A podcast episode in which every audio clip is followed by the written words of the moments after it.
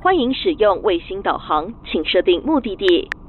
请系好安全带，带您前往电动车产业新世界。欢迎来到电动车新革命，带您发掘领先电车革命的无限新商机。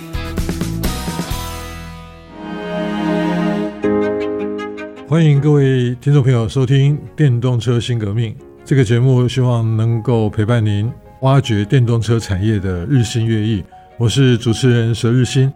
在今天的节目当中，我们也试着做一些突破，那，我们有一点出外景的味道。今天我们来到逢甲大学，再一次邀请到侯胜忠教授，他是我在逢甲大学的同事。好，那是不是请侯教授先跟我们的听众朋友问好？各位听众朋友，大家好，我是逢甲大学侯胜忠。过去二十年呢，他一直以可能是车子吧，啊，那不见得是车子，他可能各式各样的会移动的都成为他的载具啊。那他在发想各种的服务模式。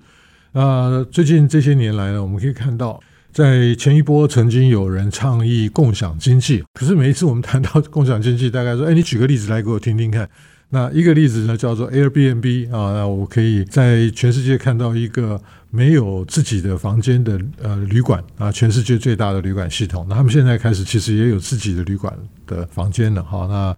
另外一个案例呢，就在讲 Uber 没有自己的计程车的车队，是非常非常具有影响力的。那背后当然也有蛮多的挑战在那边。那在台湾呢，就是面对了非常多的在法规上面。啊，适法性的一些问题。那这几年呢，侯松松教授呢也协助 Uber 的车队在台湾能够顺利的克服。啊，在上一集的节目当中，侯松松教授特别有谈到政府的角色，谈到制度面，谈到法规面的一些怎么样的跟这些新兴的科技跟社会的需求能够结合在一起。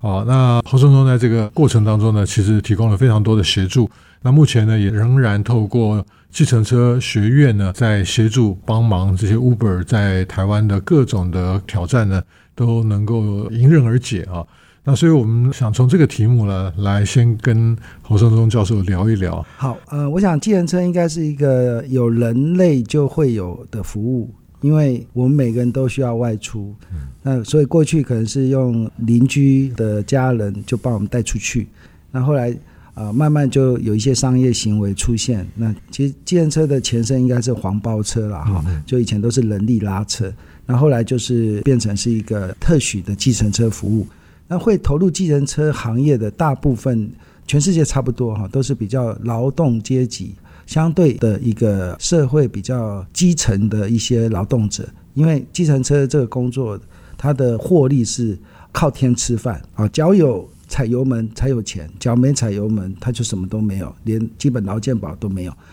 所以呢，计程车这个行业，其实在全世界，它是一个很传统到不能再传统的行业。但是当这个手机出现啊，当地图出现，GPS 出现，它就形成一种新的车联网。那车联网这件事情讲起来是很空泛的，但是 Uber 它其实真的让它落地，就是让每一台车透过它的手机。然后可以直接找到离它最近的客户，然后透过平台直接做对接媒合，然后完全用无现金支付的方式把大家啊全部串成一起。那这个过程里面，其实这个平台它会越来越巨大，因为它会不断的收集资料，不断的创造它便利的网络效应。所以当这两端，一端叫供应端叫司机，好，他其实看到这边有巨大的生意，他就会一直加入。当供应端越多，其实叫车的便利跟速度跟服务越来越好，其实消费端叫乘客，他也会不断的就用这个 app 这个品牌投入，所以它就形成一个非常巨大网络的一个影响力。那这件事情其实它就打击到传统用车队在经营的计程车行业的司机。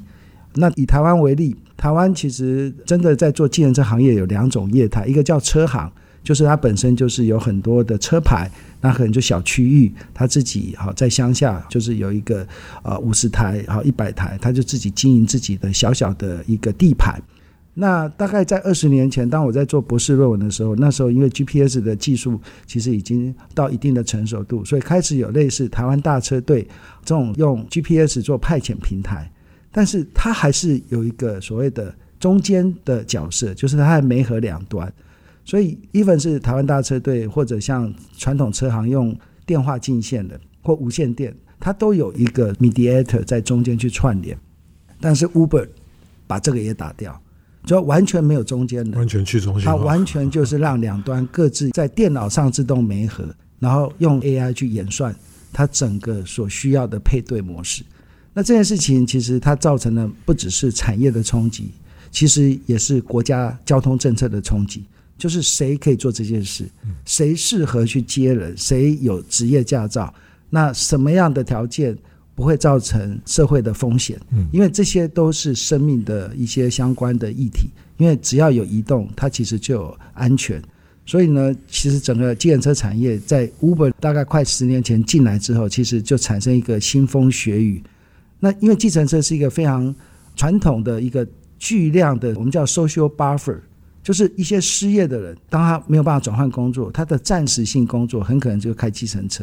因为它是一个刚好可以让大家可以有一个喘息，甚至可以暂时性的有一个就业机会。所以它不只是一个产业，它也是一个社会的一种设计。所以透过计程车，其实台湾大概有十二万张牌，其中现在大概有十万个位司机，所以它养活了十万个家庭。所以当 Uber 进来的时候，它等于是摧毁了这些计程车的生计。所以那时候，其实政府在一个巨大的压力，它是优先要保护传统产业，叫计程车。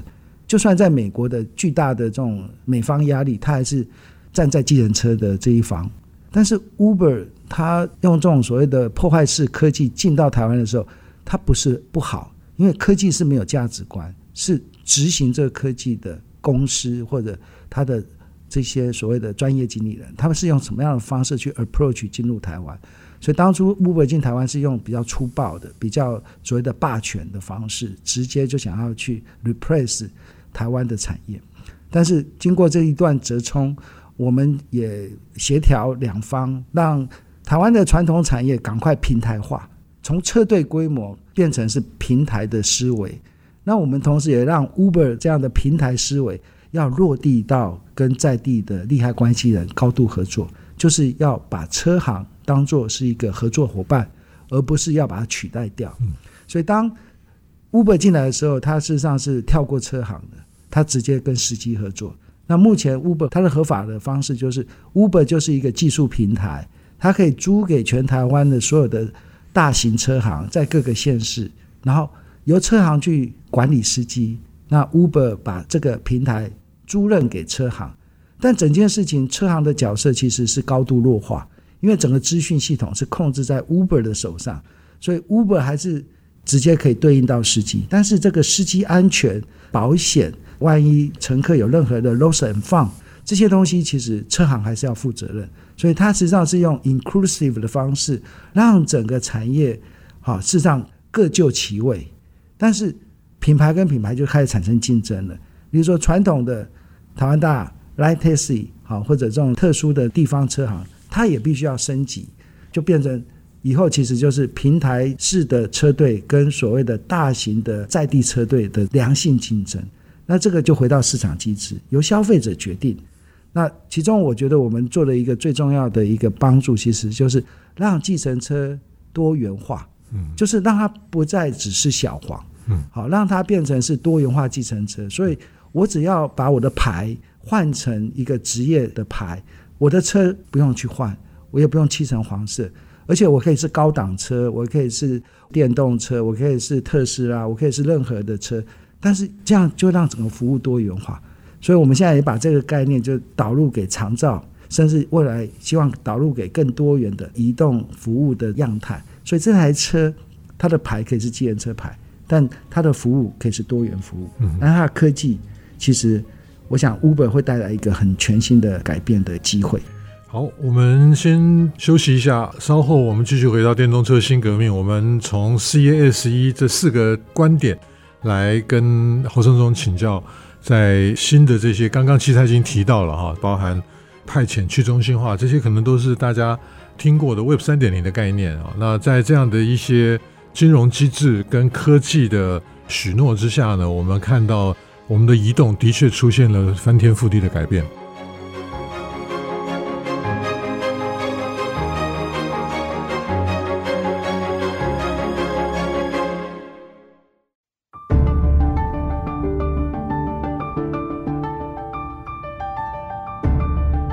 欢迎大家回到电动车新革命，我是主持人佘日新。我们今天邀请到的特别来宾是逢甲大学侯胜忠特聘教授。那我们的节目呢，也与时俱进，试着在很多的节目形式上面做出一些变化。因此，我们今天有点像是出外景，来到逢甲大学来访问侯教授。那刚刚呢，他谈到了整个 Uber 进入台湾的一些可能不广为人知的一些幕后花絮啊。那如果连接到上一集的内容呢？那我们记得他曾提到他去日本去做一些考察，那也对应到类似像台东关山这样的一个情境场域。那如果说将来我们在这个供需的媒合上面，或者是说，记得上一次谈到八十七 percent 的台湾土地上面只住了五百万的人哈。那可是这样的一些生活形态呢？如果透过像 Uber 这样的，在使用者的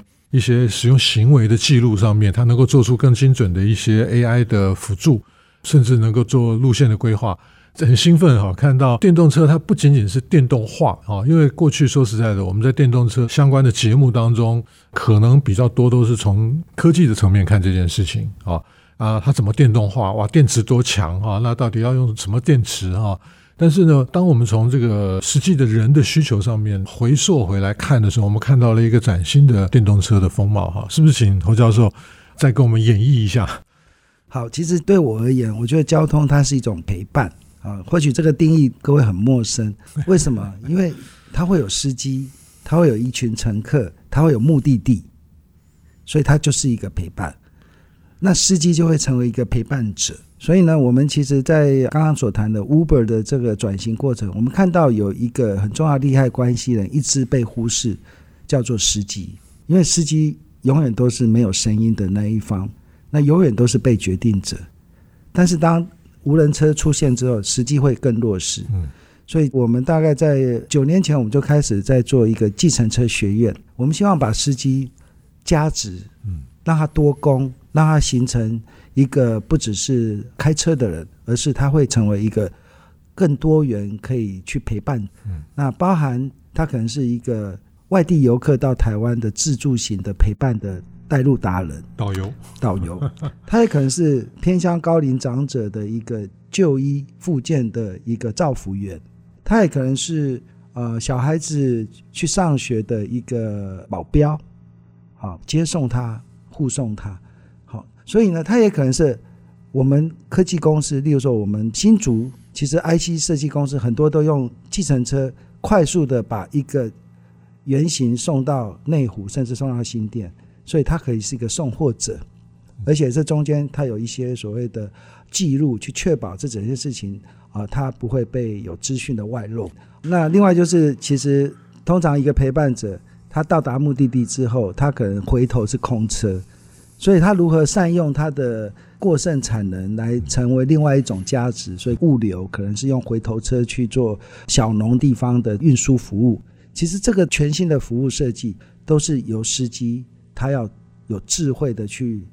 做一个他自己工作的一个打造，但是他后面需要一个非常强大的一个平台的媒合，来帮他去做空间、时间跟活动，就是赚钱这件事情重新的设计。所以，我们的团队在逢甲大学，其实我们有一个服务创新与行动设计中心。所以，我们是用服务创新去思考移动力的全新的设计。那在这个中心下面，我们在过去大概快十一年，我们不断在研发一些新的服务，然后把这个概念跟产业去做沟通，然后让政府也可以听得到一些这样的一个服务观的产业的思维，而不是用制造。的一个思维去打造整个台湾在全球供应链的角色。其实台湾最大的市场或者最重要的市场，还是要服务我们在地的我们的国民。所以，如果这些东西都是只是外销出去，我们自己却用不到，其实只是图利到企业，并没有真正回归到老百姓。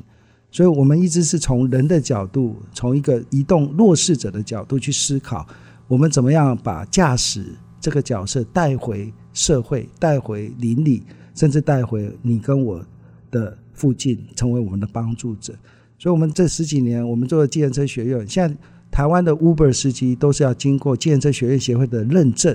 他才能开通 APP。所以我们也成功的把逢甲大学这样的教育训练的品牌带进到计程车的这个传统产业。那我们现在有一支衍生性的社会企业，我们在提供全台湾大概一千万人口的高龄的媒合的长照交通派遣平台。那这一千万的 coverage 其实大概有快三千台长照交通专车，是由啊我们逢甲大学的这家衍生性的创业公司小旅行，他在做全台湾的政府的派遣的协助。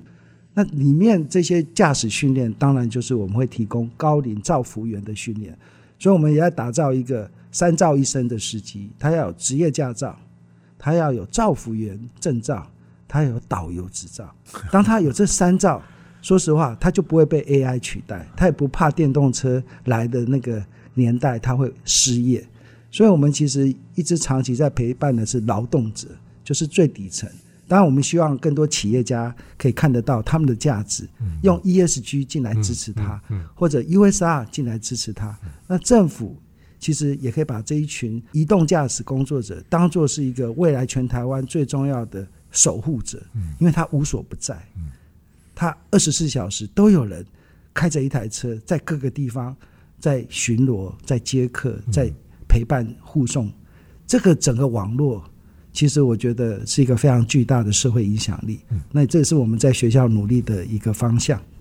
是，其实最近最夯的莫过于 ChatGPT 啊，那大家突然发觉说，哇，喊了 AI 就真的出现了哈。那但是呢，呃，我相信一个比较健康的心态是我们怎么跟这些 AI 协作啊，那取其之长，补我们的短处啊。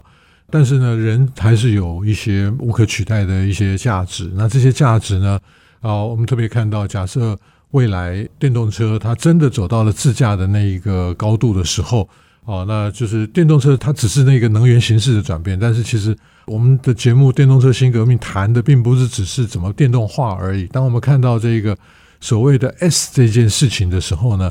那它不仅仅是侯教授在上一集节目当中谈到的 Mass 啊，那也我们现在看到就是事实上从这个司机的观点来看，或者说这个就是传统这个驾驶的角色的转变上面，我们看到的确是在未来的一些从社会需求观点，那以及从这些提供劳务的一些人的观点，我们都看到了一个巨大的冲击。但是这个巨大的冲击呢，却因为实际的一些转型。之前的那些投资啊，比如说像侯胜宗教授，他过去刚刚讲到九年的时间，那协助这些所谓的三照一生哈，那我相信可能未来还有更多的需求，搞不好需要当老师，